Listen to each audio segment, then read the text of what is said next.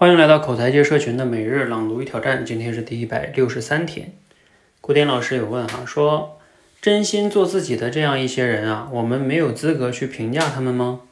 汪明老师说，对的，一个真心实意喜欢钱，并且告诉所有人他喜欢钱的人，比一个不虔诚的和尚更值得尊重。那什么叫自我接纳？什么叫自甘堕落呢？自我接纳的人啊，是自洽的，是平静的。自甘堕落的人呢，是纠结的和痛苦的；自我接纳的人呢，能看到自身价值，同时呢，也能看到自身的缺点。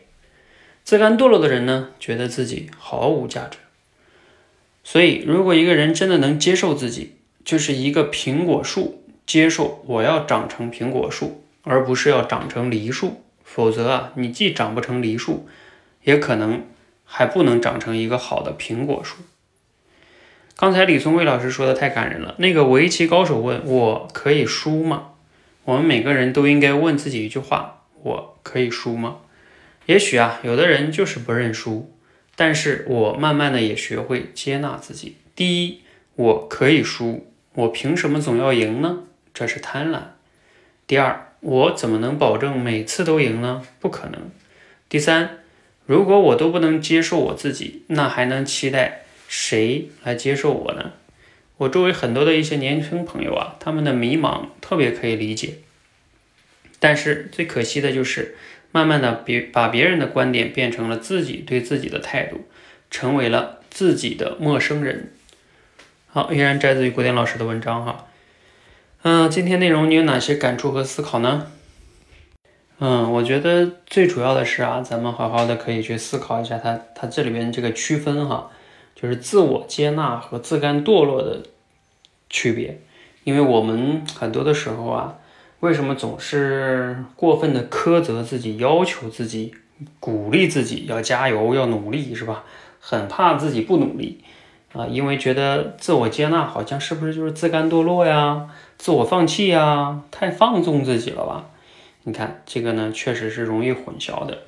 那我觉得这个汪老师他做的区分挺好的了哈，自我接纳是自洽的，是平静的，不纠结的，是能看到自身价值的，能也能看到自己缺点的人。那自甘堕落的人呢，是纠结的、痛苦的，是觉得自己毫无价值的。嗯，我觉得再深度的想一想呢，其实自我接纳呢，就是它是一个接纳现在的一些缺点，或者说接纳现在的一些，比如说你做某件事当时没做好。那确实就是没有做好，但是他并不是一棒子把自己打死，他可能还是会不断的再去努力。就像这里面说的，我可以失败，但是我还会再来呀。啊，我没说我我每次都要成功啊，失败也没关系，我再来。你看，就是他接纳每一次的失败，但是他依然会不断的再去努力。但是自甘堕落的人可能就不一样了，他不仅是这一次失败，他他认了，他可能之后也不尝试了，就认为自己永远也不行了。你看，这叫自甘堕落哈。嗯，那另外一个呢，就是他这里边有强调，就是自我接纳的这个部分，可能有一些地方你确实不擅长的，你接纳了，嗯，但是同时呢，你能发现自己其他的价值，啊，我觉得这个区分也非常的好哈，而且自己能形成自洽，就不纠结了，纠结是最大的内耗，嗯，所以我觉得咱们每个人都好好琢磨琢磨，你自己啊，应该哪些地方接纳自己呢？同时又不是自我自甘堕落呢？嗯。对于两个词，你有什么自己的感想呢？欢迎思考一下，留言可以分享。